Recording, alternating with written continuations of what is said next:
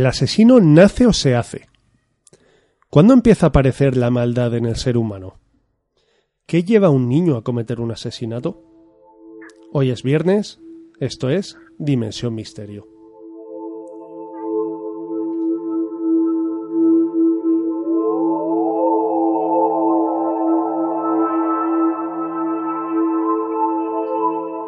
Muy buenas noches, queridos oyentes. Mi nombre es Alejandro Monleón y un viernes más estamos con vosotros en Burjasot Radio 93.8 FM y en freshradio.es analizando historias de, de, misterio, historias de terror, creo yo, esta noche, pero terror del real, desde un punto de vista siempre didáctico, un tanto crítico y contando las cosas como fueron o como nos contaron. Un viernes más, tengo a mi izquierda a mi compañera Cristina Fernández. Muy buenas noches, Cristina. Buenas noches, Alejandro, ¿qué tal? Pues muy bien, aquí con resaca de la Semana Santa. ¿Estás resacoso? No, la verdad es que no, yo ya me porto bien. Ya, bueno, el, sí. El vino se lo dejé a Jesús y mira cómo acabó. Sí, sí. Tú has sacado las procesiones la Semana Santa, por eso han salido todas, ¿no? Con alguna me he cruzado, no. A ver, creo que alguna vez lo he mencionado por aquí, pero a mí es que los símbolos religiosos me dan cierto mal rollito. Oye, pues la Semana Santa es una buena fecha para hacer una ouija, ¿eh? Pero si luego no te atreves. No, yo no lo voy a hacer, pero para aquellos que estén en casa aburridos, oye, se pueden entretener. Cuéntanos, ¿por qué no haces una ouija? Porque le tengo mucho respeto y porque no quiero que se mueva sola, ni quiero sentir presencias, ni quiero que nadie se me meta dentro de esas cosas. Huele a gallina por aquí. La semana pasada ya hice yo el ruido este de la gallina. Esta semana vamos a respetar los oídos de nuestros, de nuestros oyentes y lo dejaremos estar.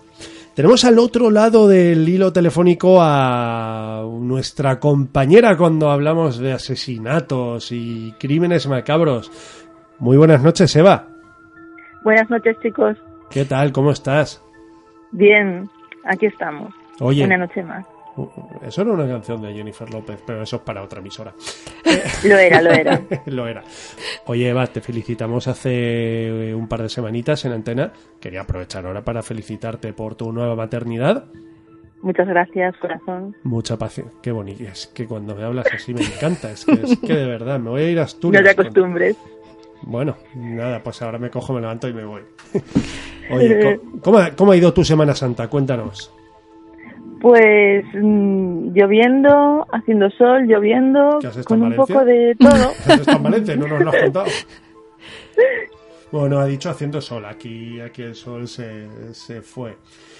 Aquí se ha ido alternando. Sí. Y Eva, bueno, esta noche vamos a tocar unos temas. Tú como nuestra criminóloga de cabecera, eh, bueno, tú eres quien nos ha dado el pequeño chivatillo. Y yo sé que hay algún tema que te pone un poquito los pelos de punta y, y hablaremos un poquito más tarde. Aprovechamos también para dar recuerdos a nuestro amigo Roberto, allá donde quiera que esté, Roberto.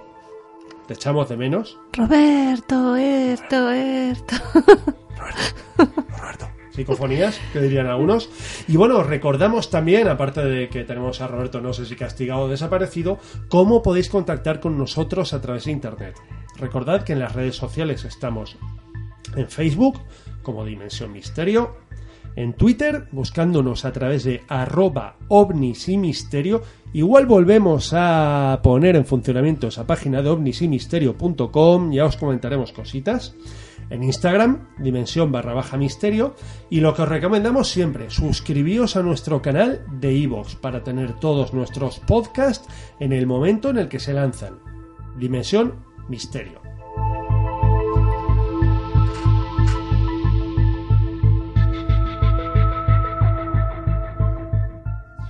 Y bueno, chicas, llega el momento de ponernos manos a la obra. Y yo, bueno, principalmente estas tres preguntas te las lanzo a ti, Eva, porque a Cristina también, evidentemente, pero yo me voy a abstener un poco de, de, de, comentar porque no quiero quedar como un cuñado y prefiero que los palos en las redes sociales se los lleven otros, ¿vale? Personalmente.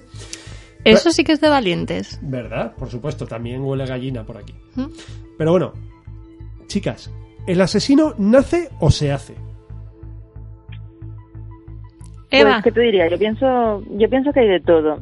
Que todos conocemos padres maravillosos que tienen hijos ejemplares y luego un hijo educado igual le sale torcido y es un mal nacido.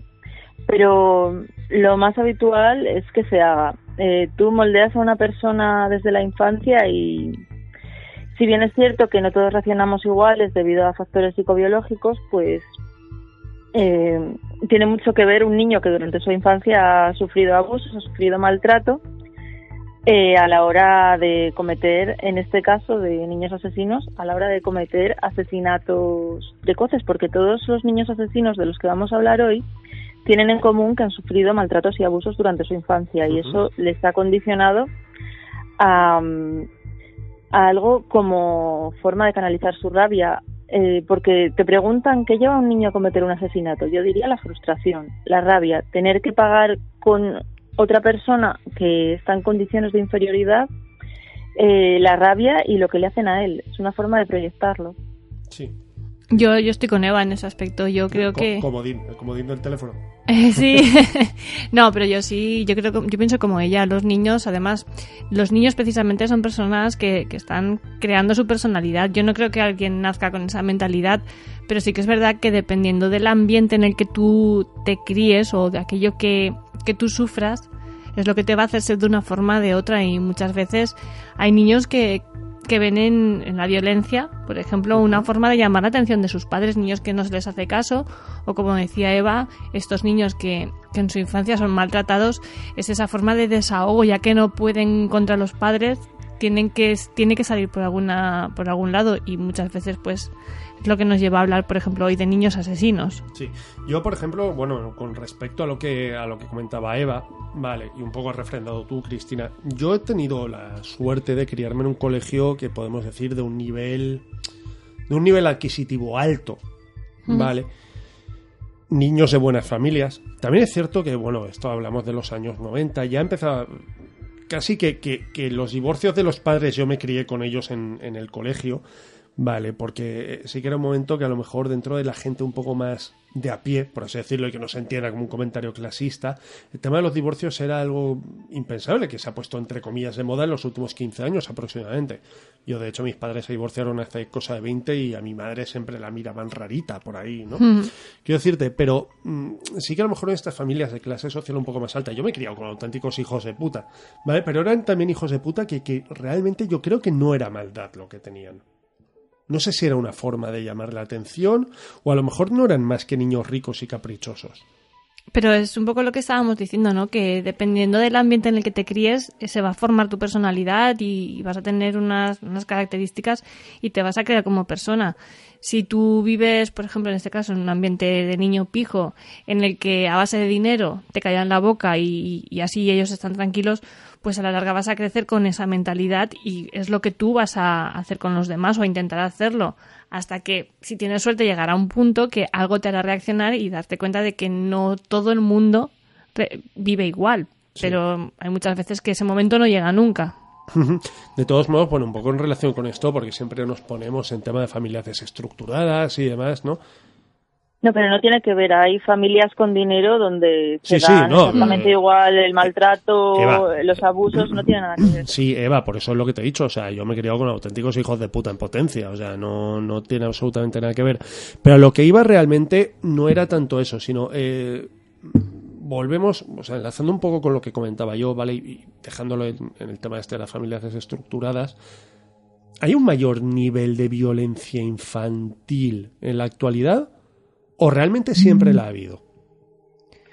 Eh, en la actualidad lo que pasa es que los medios de comunicación nos ponen todos los días sobre la mesa eh, los casos de violencia. Eh, el bullying lo ha habido siempre. La violencia de género también, por ejemplo. ¿Qué pasa? Que antes, pues claro, antes si un niño se suicidaba, nadie sabía lo que era el bullying y nadie sabía por qué se suicidaba ese niño. Se había suicidado y punto. No se le ponía nombre, no se buscaba una causa, no salía en los medios de comunicación. Y no tenía ni nombre. No tenía ni nombre, porque esto del bullying es una palabra inglesa que llevamos utilizándola cuando los últimos 10 años a, lo mejor. Quizá algo más pero es relativamente nuevo. Sí y enlazando mira ya que estamos hablando de bullying es el bullying una nueva forma de asesinato pues nueva no es la verdad eh, como te digo es algo que ha existido siempre. Lo que pasa es que ahora mm, se ven los casos de niños que se suicidan por el acoso escolar y además los suicidios siempre eh, se ha desaconsejado mostrarlos en los medios de comunicación por el repunte que, que generan. Pero es real. Y- A ver, eso es real, quiero decirte. sí. Se supone que se habla de los accidentes de tráfico todos los fines de semana para concienciar a la gente. Se habla del uso de alcohol, de estupefacientes relacionado con accidentes de tráfico todos los fines de semana para evitar esto. ¿Por qué no se habla del suicidio cuando de media en este país se suicidan 10 personas al día y el suicidio es la primera forma de muerte no natural en España? Se debería hablar de la prevención del suicidio, pero es un tema tabú. Sí, aparte es que los psicólogos son de pago y económicos no son. No los cubre la seguridad social.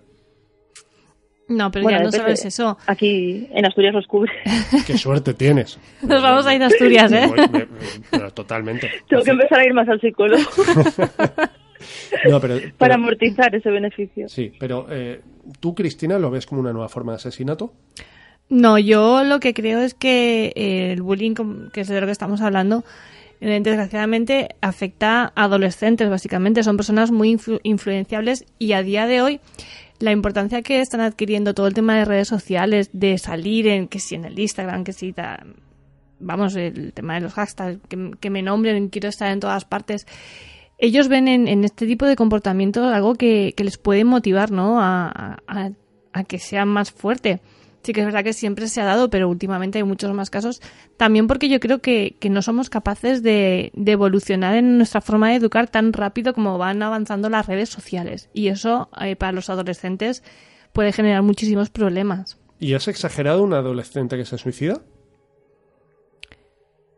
¿Es exagerado que se suicide una persona mayor, adulta? Lo encuentro menos ilógico a que se suicide un adolescente. Evidentemente, cada edad tiene sus problemas distintos. Hay personas que saben asimilar mejor las situaciones problemáticas y otras que peor. Un adolescente que se siente solo, que no siente el apoyo de sus padres, Sí. que no tiene a quién recurrir, lógicamente no va a saber cómo trabajar con sus emociones. Entonces, muchas veces a la desesperada sí que puede llevarla al suicidio. Yo es que, bueno, leí recientemente, no sé si fue la semana pasada o la anterior, la carta de un chico en un colegio de Madrid, creo que era, que se- en un instituto que se Sí. había suicidado, incluso el chico teniendo novia, y la carta empezó a circular por redes sociales. Y era realmente lamentable, es decir, estaba rodeado, pues eso, de auténticos hijos de puta que le hacían bullying y demás, pero el chico tenía esta novia, entonces te planteas, ostras, yo creo que hay que ser muy valiente para suicidarse. Hay quien dice, no, eres un cobarde, un cobarde. Cobarde, tú no sabes lo que hay después, ¿eh? Tú sabes lo que tienes aquí, pero lo que hay después no. ¿Sabes? Y, no sé, me parecía, me parecía bastante lamentable. Pero bueno, para ir cerrando las preguntas, eh, Eva, ¿tú sabrías decirme cuándo empieza a aparecer la maldad en el ser humano o no hay un patrón definido? Eh, no hay un patrón. De hecho, cuando se habla de temas como la psicopatía, mm, no se, nunca jamás se detecta en un niño y en un adolescente, mm, pues así, así. Es como los 16 años la barrera donde por estar conformándose la personalidad se, mm, se tiene cierta precaución. Pues con el tema de la maldad pasa lo mismo a efectos oficiales, pero todos sabemos que a ver, hay niños que parecen realmente malos, pero es que luego también recordamos a ese compañero del colegio que era un malnacido, que era un desgraciado, y ahora es un adulto súper respetable y hablas con él después de tantos años cuando se metía contigo y es una buena persona. Así que, mm, no sé, la maldad en la infancia yo la pondría en cuarentena. Cristina, ¿algo que decir al respecto? No, la experta es Eva y yo con lo que ha dicho Eva me quedo. y estoy yo ya dándole vueltas Sí. a lo que empezamos. Vamos a empezar a hablar ahora y Sí, sí, ya porque- se me está revolviendo un poco Porque la pregunta, el de, porque la pregunta de qué lleva a un niño a cometer un asesinato ya la ha contestado Eva. Así es.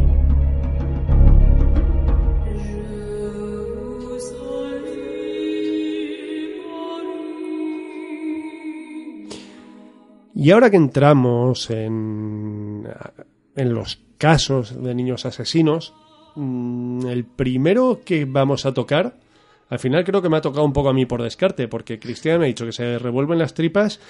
Y Eva, ¿a ti qué te provocó el caso de James Bagler, de los niños asesinos de Liverpool? Pues a mí realmente eh, la tortura que sufrió ese niño pienso que ha sido el, el caso junto con el niño de la maleta, pero ese niño no fueron sus padres, no. No fue víctima de niños asesinos, pues eh, el que más me ha tocado la fibra sensible porque es un dolor. El niño diciéndoles que no le hicieran de sufrir y ellos cogiéndolo y dándole patadas en la cara, lanzándolo por el aire. Bueno, Yo cuando estaba Realmente- leyéndolo, Eva, es que me he puesto, se me han saltado hasta las lágrimas, de que no podía seguir leyendo lo- los artículos que tenemos al respecto. y Yo estaba que, es que no llego a asimilar la situación. Me cuesta tanto asimilar que unos niños puedan hacerle esas burradas a otro niño más pequeño. Yo recuerdo mucho ese caso, sobre todo recuerdo las famosas imágenes de Robert Thompson y John Venables llevándose a James Bagler del centro comercial y luego si no mal re- si mal no recuerdo unas imágenes eh, que iban por unas vías de un tren y son yo creo que es una de las imágenes más tristemente icónicas de, los años 90 porque es un caso que dio la vuelta al mundo realmente y, bueno, yo para aquel entonces tenía ocho años y no puedo tener un, recuerdo al 100%, ¿no? Pero sí que a mí también me, pone los, los pelos de punta. para entrar un poco en materia, pues bueno, como os he dicho, se vieron unas imágenes eh, grabadas por las cámaras de seguridad en la que dos niños, Robert Thompson y John Venables, secuestraban, se llevaban del lado de su madre a James Bagler en un asesinato de la ciudad inglesa de, de Liverpool. ¿Qué sucedió? Pues bueno, como hemos comentado, se, lo, se llevaron a los niños, se llevaron, perdón, a James Bagler junto a la, junto a la vía del tren y eh, lo asesinaron, básicamente. Todo esto sucedió el día 13 de febrero de 1993. Los dos protagonistas habían faltado una nueva vez eh, a clase y su presencia en el centro comercial New Strand de Liverpool se, se hizo de notar. Tenemos que saber, o es importante destacar, que armaron cierto jaleo en una de las oficinas del edificio, entraron gritando y revolviendo los folletos del mostrador, incluso insultaron a una anciana porque eh, caminaban co- encorvada. O sea, dos perlitas de Sí, las sí. buenas. Pero claro, pasar de montar un jaleo espectacular, de insultar a una anciana, a asesinar a un niño. Cristina.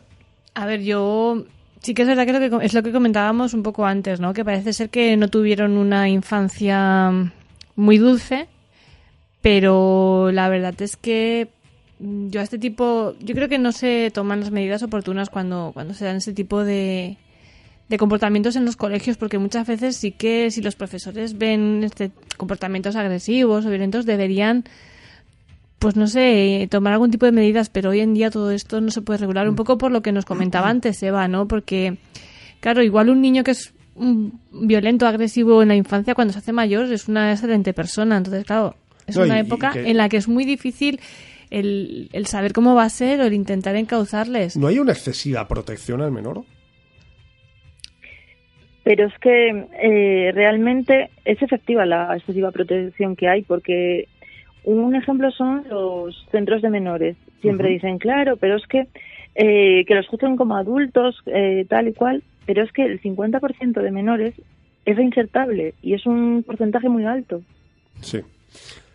¿Cris? No, no, yo te iba a decir que es que eh, yo no creo que sea excesiva la protección. Al menor hay que protegerle porque son personas, pues eso, que están en formación. Entonces, eh, si, si desde esa pequeña edad tú no intentas enseñarle la diferencia entre el bien y el mal, desde luego ellos solos, por mucho acceso a redes sociales que se haya hoy en día, no, no van a aprender a diferenciarla.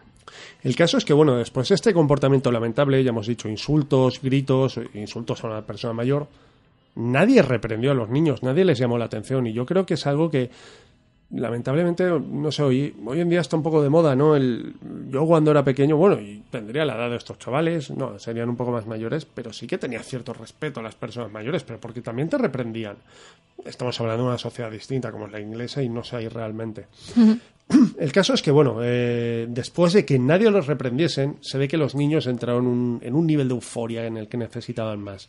Y fue cuando llegaron las 15.39 de este 12 de febrero, cuando en la carnicería del centro comercial de este supermercado se llevaron al niño cogido de la mano. Esas son las imágenes que se ven en, en la, cara de, en la cámara de seguridad Y en las mismas tampoco se ve que James ofrezca ningún tipo de resistencia. Incluso parece que, que bueno, que, que, que pasean todos felices. Pero Podrías ver- pensar que es un niño con su hermano, Claro, evidentemente. O un niño con unos amigos es normal. A ver, los niños generalmente son muy sociables, entonces eh, cuando se juntan varios les gusta jugar. No es como los mayores, ¿no? A los mayores, a los adultos nos cuesta más el relacionarnos con, con la gente. Con esas Y tenía dos años, era un bebé. Sí. Claro, él, él- él confiaba en alguien más mayor. Él ve a un niño más mayor que se acerca y juega con él, pues claro, él confía en esa persona y, y se deja llevar. Claro, al, al tampoco oponer resistencia, porque yo supongo que hubiese llamado un poco la atención, ¿no? Sí, pero bueno, también entiendo que se hubiese entendido como una rabieta de hermanos, Por ejemplo. realmente. Pero bueno, fue a las... sí, les llamaron la atención porque el niño iba llorando porque ellos eh, ya le habían hecho algo, no sé si le habían dado una patada en la cara, le habían hecho algo y hubo alguien que les paró y ellos dijeron que era su hermano pequeño que se estaba portando mal. El caso es que, bueno, a las 15.43 horas eh, es cuando se pierde la pista de los tres niños y es cuando también la madre de James alerta a la seguridad del centro. Lamentablemente, para cuando se inicia la búsqueda de- del pequeño James, los niños ya habían salido del edificio y se habían alejado de- del lugar. Hablamos de que Robert y John llevaron prácticamente a rastras a James durante cuatro kilómetros, que se dice, se dice pronto. Aquí sí que, bueno, se habla de 38 testigos. Ojo, 38, ¿eh? Que vieron pasar a los niños, a los tres niños, pero ninguno se alertaron. Realmente volvemos a lo mismo, ¿no? Eh, Este niño será con su hermano y al final puede ser rabieta ese niño, evidentemente. Tampoco, parece ser que tampoco se dieron cuenta, tampoco advirtieron que el niño tenía una serie de heridas en la cara, y eso que no había teléfonos móviles por aquel entonces. Pero bueno, hoy en día miramos al suelo en aquel momento. Pero sí que según algunos de los testigos lo estaban zarandeando, aupándolo hasta la altura de sus cabezas. Que esto fue lo que explicó una de las mujeres que se los cruzó. Palabras textuales, me pareció que el más pequeño quería huir. A pesar de las claras evidencias, nadie socorrió a James, y la caminata acabó en un descampado junto a una vía de tren, en la zona de Walton, que aquí es donde volvemos a tener eh, imágenes famosas. Vale, vamos a entrar en el lado macabro de este hecho, porque si lo pudiésemos titular de algún modo, lo titularíamos como, como pura maldad. Lo primero que hicieron John y Robert fue pintarle el cuerpo de verde para después comenzar a maltratarlo físicamente. Le tiraron encima ladrillos que había cerca de las vías del tren y lo golpearon en repetidas ocasiones con una barra de metal. Ojo, todo esto un niño de dos años. Se, se- se me está revolviendo el cuerpo. Robert empezó a patearle. Uno de los golpes fue tan fuerte que le dejó marcada la cara, y todo esto con el niño todavía vivo. Continuaron pisoteándole las manos y los dedos hasta rompérselos. Lo desnudaron y abusaron sexualmente de él, introduciéndole pilas por el ano. Finalmente acabaron saltando sobre el estómago y el pecho hasta reventarle el vientre. ¿Ves por qué nos hemos quedado Sí. sin habla? Sí. Lo entiendes, ¿no? ¿Y qué hicieron? Pues bueno, una vez muerto colocaron su cadáver sobre las vías del tren para que lo atropellase. Quisieron simular que todo había sido un accidente. Evidentemente, en, la mente de niños de 10, 11, 12 años, como tendrían estos hijos, eh, perdón, estos chavales, eh, no, no pensarían en autopsias ni, ni nada por el estilo. Lo peor de todo, o sea, si ya no es suficiente con lo que le hicieron al pequeño James, es que todavía hubo cierto cachondeo después de, después de lo que sucedió. Porque regresaron a sus casas riéndose y bromeando sobre lo que acababan de hacer.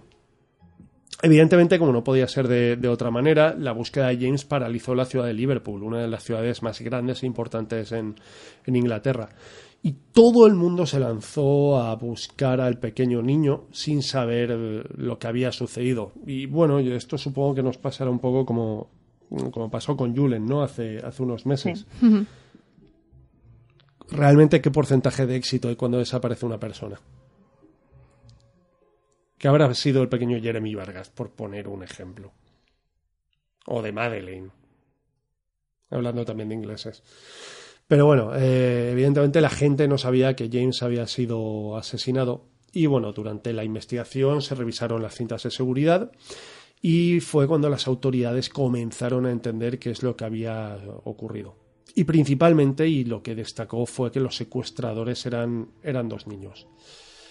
Cuatro días después de la desaparición, el 16 de febrero de, de 1993, perdón, es cuando se encuentra el cadáver de James cortado por la mitad.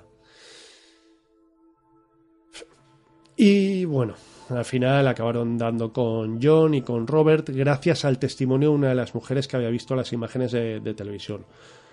Cuando se dio a conocer la noticia, imaginados pues lo que haría, lo que hizo la opinión pública, y más en un país como, como Inglaterra, como el Reino Unido, tan pasional con este tipo, con este tipo de temas.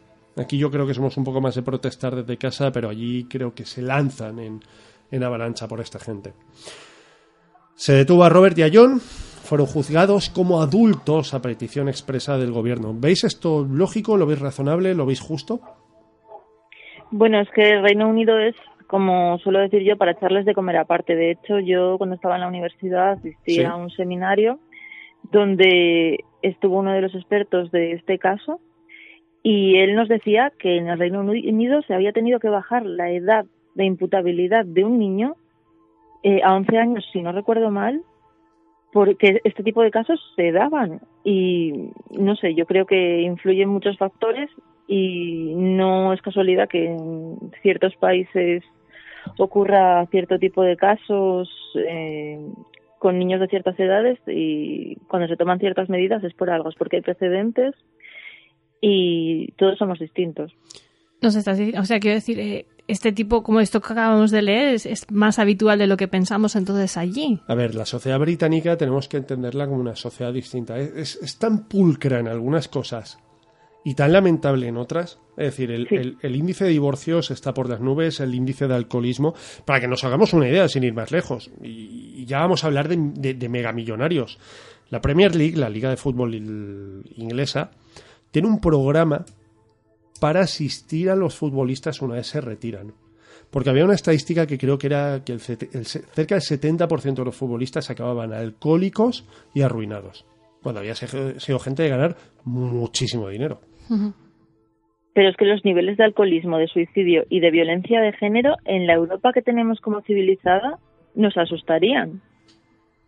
Es que siempre tratamos de denostar España, lo nuestro es lo peor, pero no es así.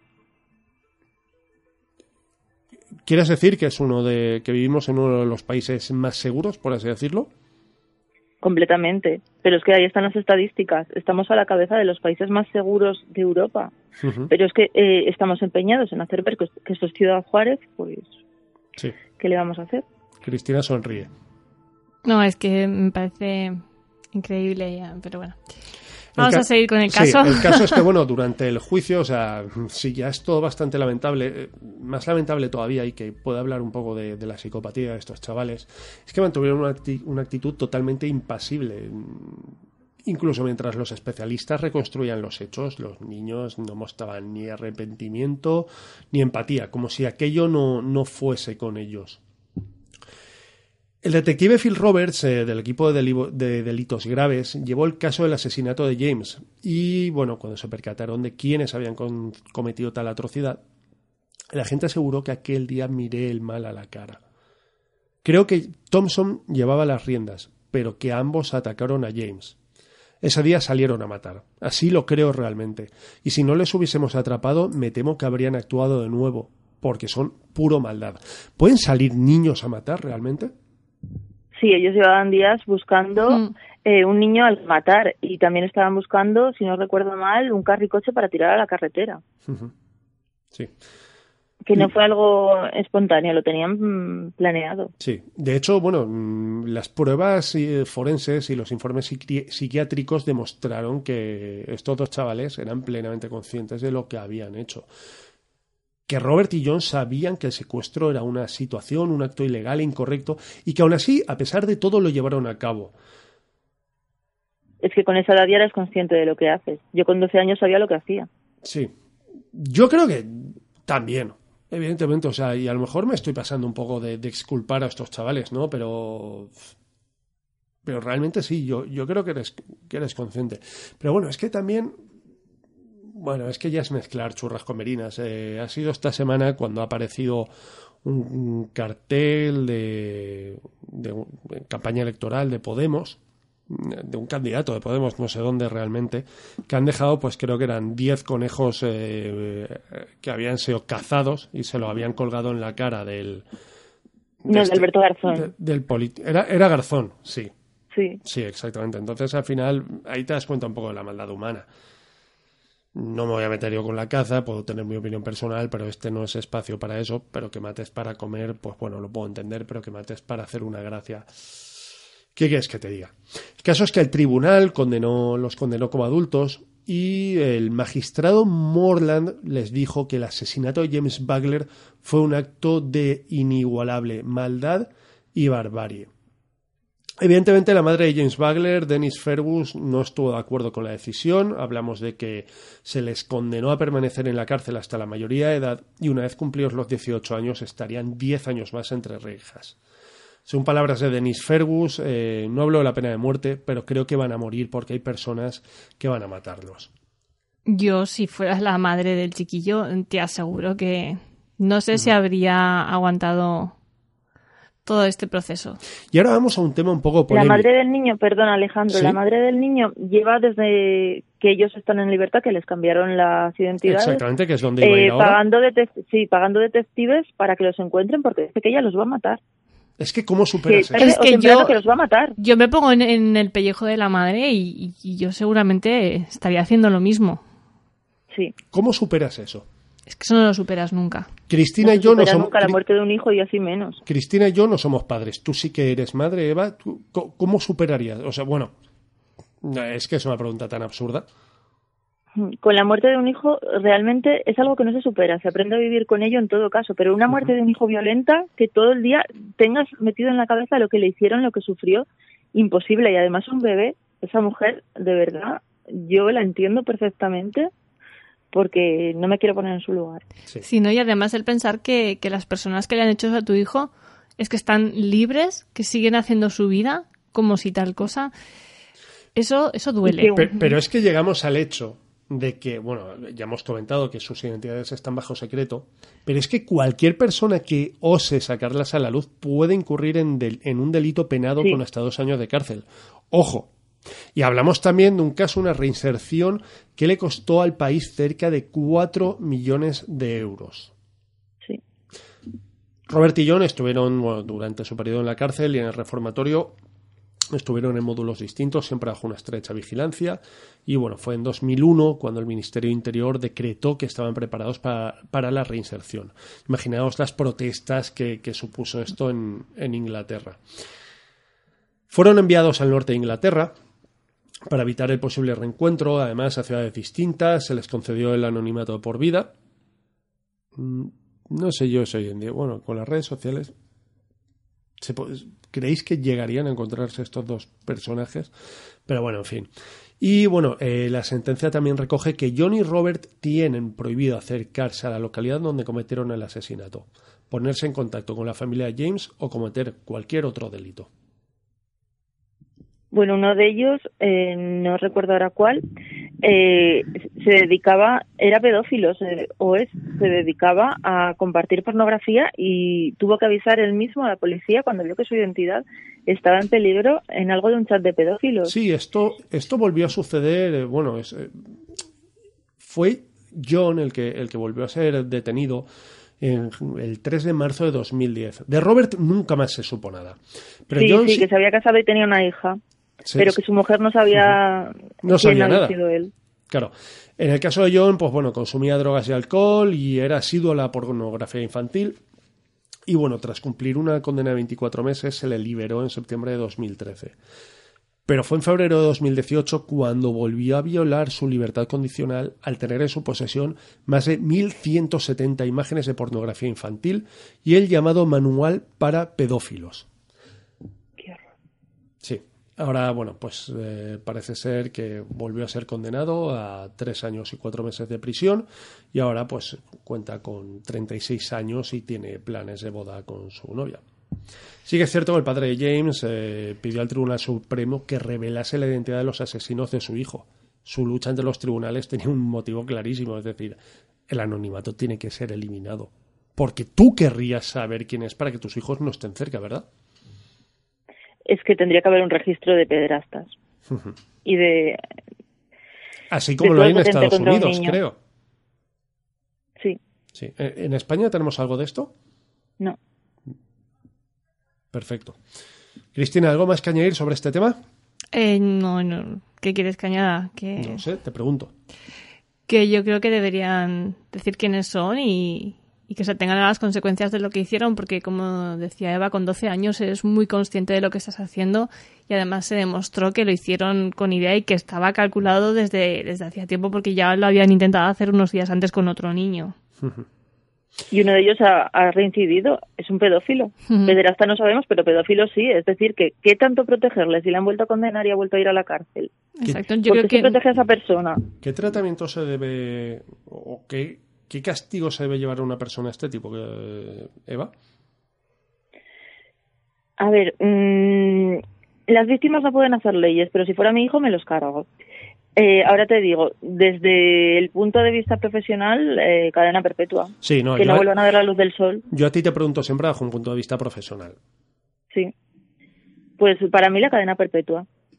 Pero estamos en un país en el que el tema de la prisión, permanente revisable, bueno, habla- hablamos de España en este caso, ha, generado mucha polémica en, el último año. Sobre todo, además, es, curioso cuando eh, precisamente es últimamente cuando más parece que repuntan los casos de violencia de género, vi- vi- violencia machista. Casualmente, y es meternos en terrenos un poco pantanosos, muchos de los partidos más posicionados a favor de, de la libertad de la mujer, por así decirlo, ¿vale? Porque yo creo que vosotras sois libres, son los que luego se posicionan en contra de esta prisión permanente. Pero bueno, eso ya es meternos en otro tema, es meternos en otro jardín. Cristina, sube la música y cuéntanos el caso de la pequeña degolladora que estremeció Japón.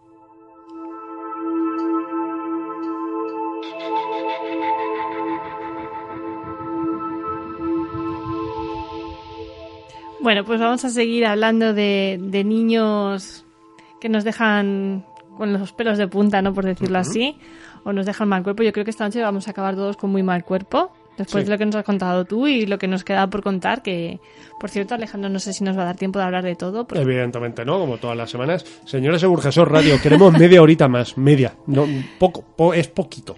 Nada, poquito a poquito. Vamos a hablar ahora de, de una, una joven, una niña que, que Que la- nació... Que la ves ahí tan, tan bonica en, en la foto. Sí, sí, no. Y se ve que era un poco hija de puta también, No, ¿no? no, no, no, no, para nada. O sea, Ah, bueno. mira, nació el 21 de noviembre de 1992 en Japón, en, en una ciudad que se llama Sasebo. ¿Cómo se llamaba esta chiquilla? Se llama, porque se llama todavía igual, Sí. Natsumi Suji. Vale. ¿Vale? La pequeña realmente siempre ha resaltado, resaltaba en el colegio por tener las mejores notas, por ser una mm, de las mejores en casi todos los deportes que practicaba, sobre todo en básquet, y además parece ser que era una, una persona muy, muy inteligente, muy brillante, sobre todo con todo lo relacionado con el tema de, de la tecnología. Sí, como buena japonesa, ¿no? Toma Eh. comentario racista que me acabo de sacar de la manga, pero bueno. Bueno, pues Natsumi tenía un coeficiente intelectual de más de 140 puntos, lo que es bastante superior a la, a la media. Y por lo tanto eh, se le calificaba como una niña supremamente inteligente. Además, no solo era en el colegio a nivel ac- académico una de las mejores, sino que además era una persona muy feliz, muy sana, que tenía muchísimos amigos y le, le gustaba mucho, siempre estaba rodeada de, de gente y, y le encantaba pues estar con los amigos y compartir sus ratos con ellos. Pero de repente esta personalidad empezó a, a cambiar un poquito cuando, eh, digamos, empezó a interesarse mm, mucho, o quizás demasiado, por las películas donde se mostraba violencia gráfica extrema. O lo que es lo mismo, las películas gore. Exacto. Cuando empezó a ver este tipo de películas o cuando descubrió esa afición ¿no? por, por este tipo de, de películas, pues ya empezó, digamos, gracias a las redes sociales, que si era tan buena en tecnología las, las controla muy bien, ella ya empezó a unirse a grupos gore y a interesarse por temas violentos a través de Internet. Gracias a lo que decíamos un poco antes, ¿no? El, el acceso a la facilidad que tienen los niños hoy en día de... Pero de, de absolutamente todo. Es decir, yo creo Claro. que, que Internet, con todas sus cosas buenas que tiene, a los seres humanos nos está dejando una ballesta, que sería Internet, Hmm. en las manos de un mono borracho, que seríamos los seres humanos. Más o menos. Hemos perdido la inocencia de todo tipo, es decir, las cosas ya no nos sorprenden.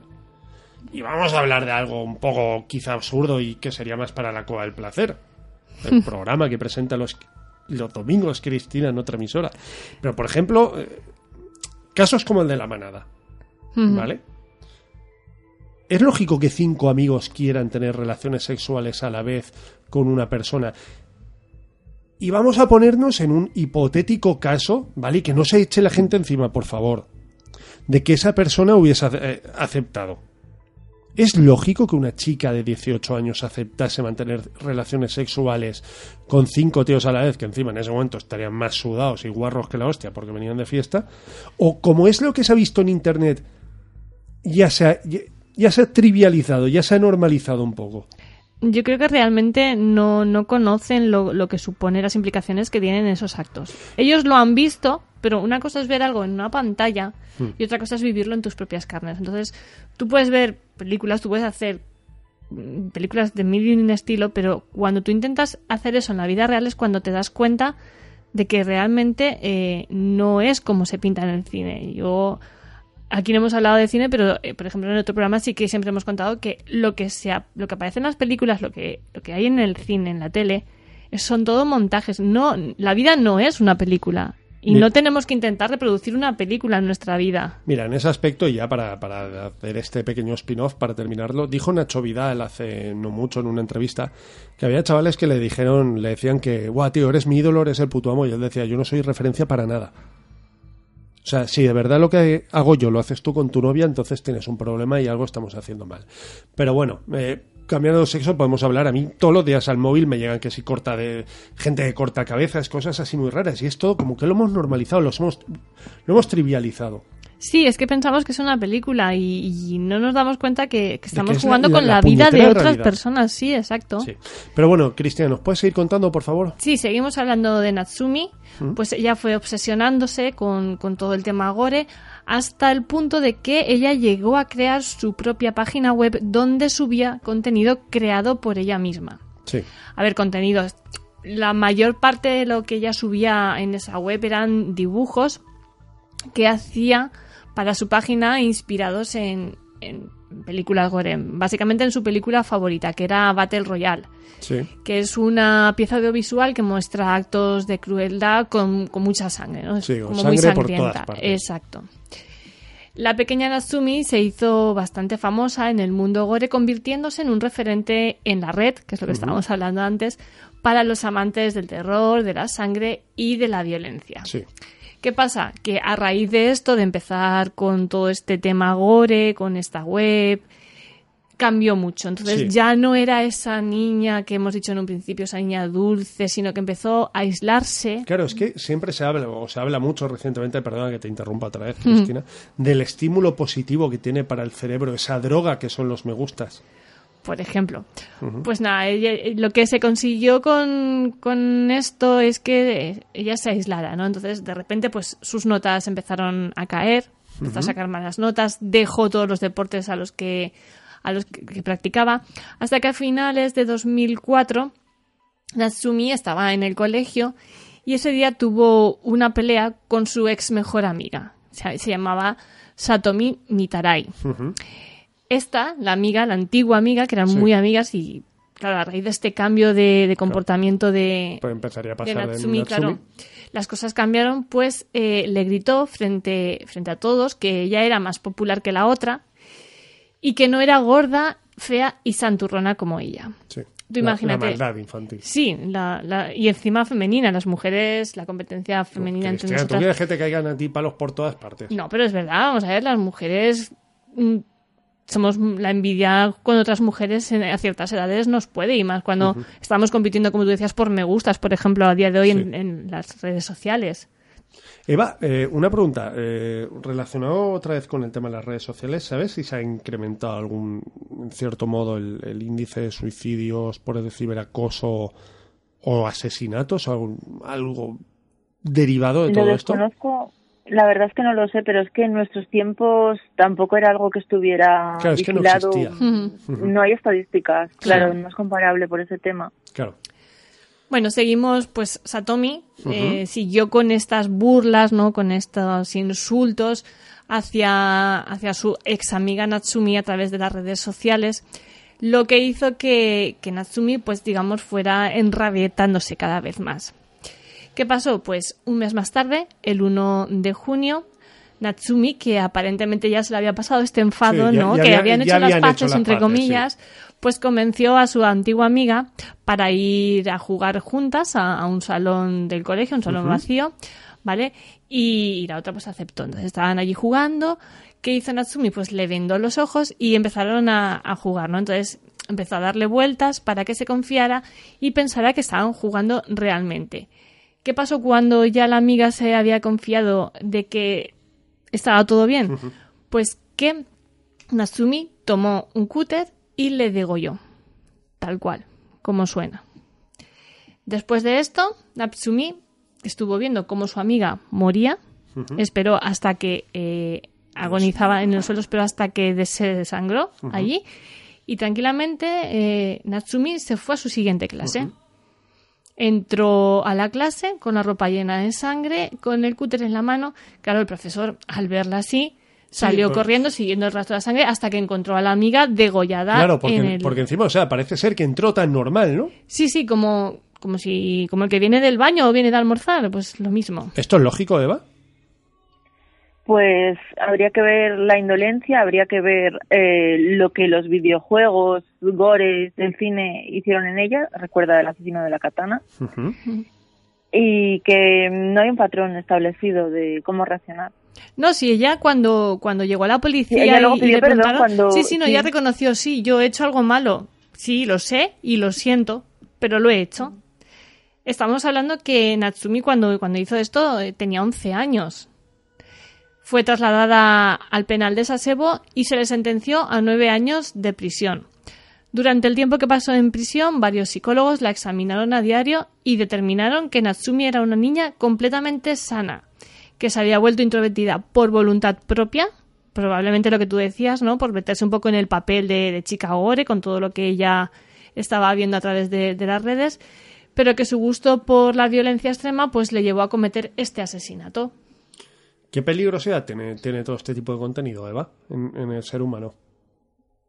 Pero es que, a ver, mm, es un tema un poco complejo porque eh, tiene mucho que ver la personalidad, la edad en la que tú accedas a ese contenido, todo, porque, a ver, yo realmente sí conozco un caso de un niño que estaba todo el día, su madre trabajaba, su padre estaban divorciados, y la madre, como trabajaba muchas horas, lo que hacía era comprarle videojuegos y no vigilaba el contenido. Él pedía cosas violentas, como cortarle la cabeza em- a embarazadas, eh, salvajadas.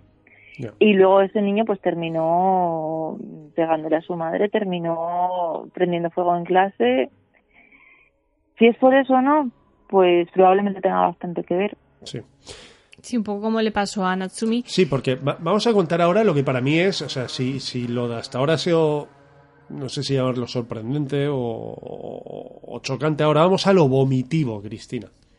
Bueno, lo vomitivo. Para eh, mí es vomitivo. Sí, bueno, realmente las autoridades japonesas lo que hicieron con respecto a Natsumi fue un poco como con los niños de, de Liverpool, ¿no? Prohibieron que el nombre de la menor fuera de conocimiento público, ¿vale? Para evitar, pues, el que se la buscara o el que se hiciera, digamos, pues viral.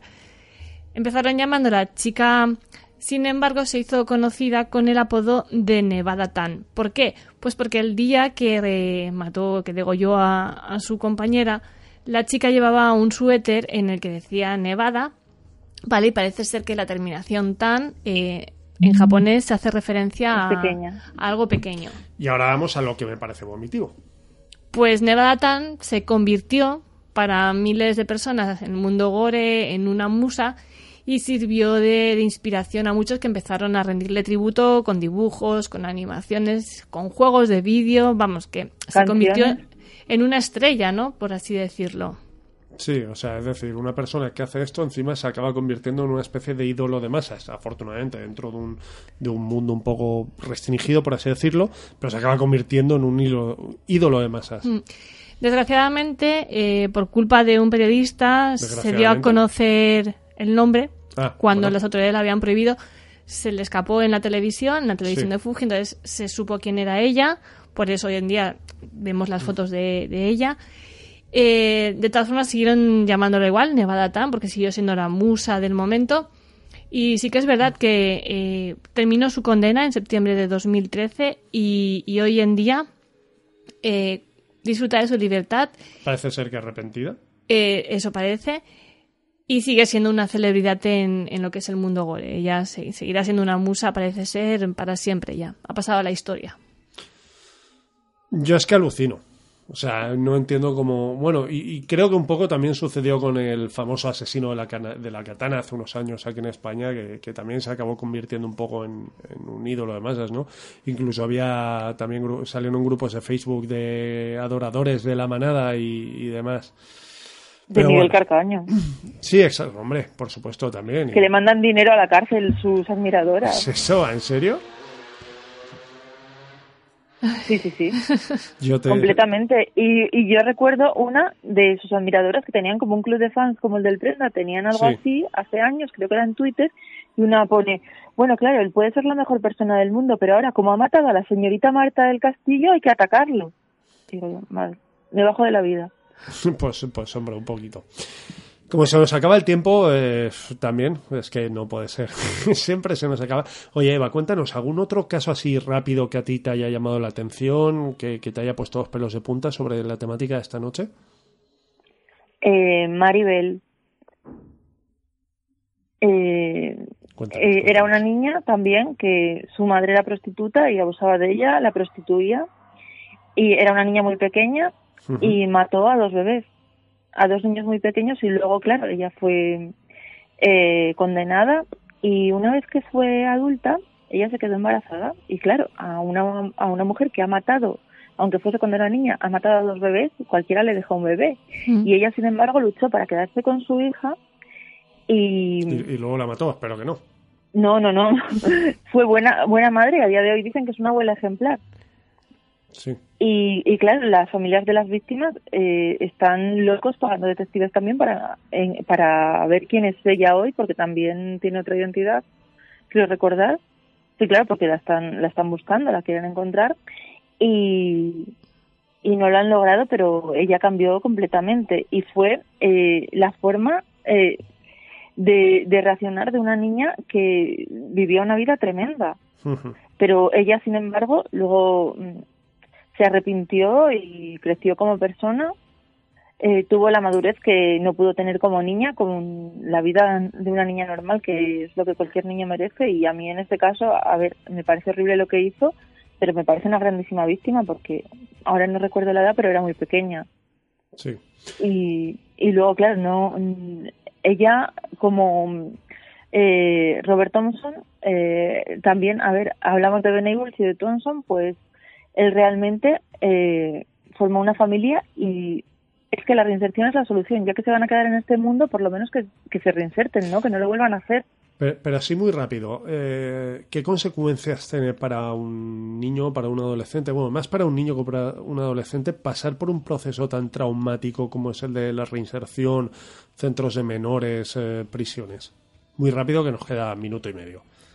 Pues eh, mm, consecuencias eh, podrían ser positivas, porque de hecho se intenta que sean positivas, se intenta que se socialice, se intenta eh, del cuco, por ejemplo, no, del cuco no, del el niño, el Rafita, el del caso de Sandra Palo, decían que vale, que no se había arrepentido, pero que por lo menos se lavaba y tenía interés en la carpintería, era lo que decían en el centro de menores. Sí. Y es que son cosas que son grandísimos logros, aunque no lo parezca, Ya, porque es que- son niños que hablamos de reinsertar, pero es que nunca han estado en la sociedad. Eva, el cuco ya tenía pelos en los huevos, no era un niño. No, el Cuco no, el Rafita, me equivoqué, Sí, bueno. que era el pequeño de los de Sandra Palo. Sí, claro, pero por eso Sí, te sí. digo que, que se consiguió con él poco, porque luego volvió a ser un delincuente, pero por lo menos se empezó a lavar y empezó a tener interés por un oficio. Ya. Eva, Cristina, muchas gracias por acompañarnos un viernes más con un tema tan oh, tenebroso. A mí me ha puesto un poco los pelos de punta y un mal cuerpo impresionante. Pero el mundo de misterio no va a ser siempre ovnis y fantasmas, sino que también tiene esta parte un poco más oscura. Muchísimas gracias por vuestra compañía, chicas. ¿Por qué no habláis ninguna de las dos? Me quedo yo, pero bueno. Así por venir, Alejandro. Estamos asimilando aún pues lo mismo. Igualmente un placer, Alejandro, y el próximo que sea un poquito más ameno, ¿no? Vamos a intentarlo. ¿Verdad que sí, Eva? Sí. Bueno. Lo intentaremos. Sí, el problema es que además le llamamos para asesinatos. Eva, ¿en qué más eres especialista en el mundo del misterio? En el mundo del misterio, pues te ibas a decir hacer tardas de queso, así que... Y no me gustan, así que... Bueno, te llamaremos de todas formas, no te preocupes, Eva. Y tenemos pendiente, una y tenemos pendiente una invitación a Eva a Valencia o nosotros nos vamos a Asturias. Eva, Cristina, queridos oyentes, muchas gracias por estar ahí al otro lado y feliz fin de semana.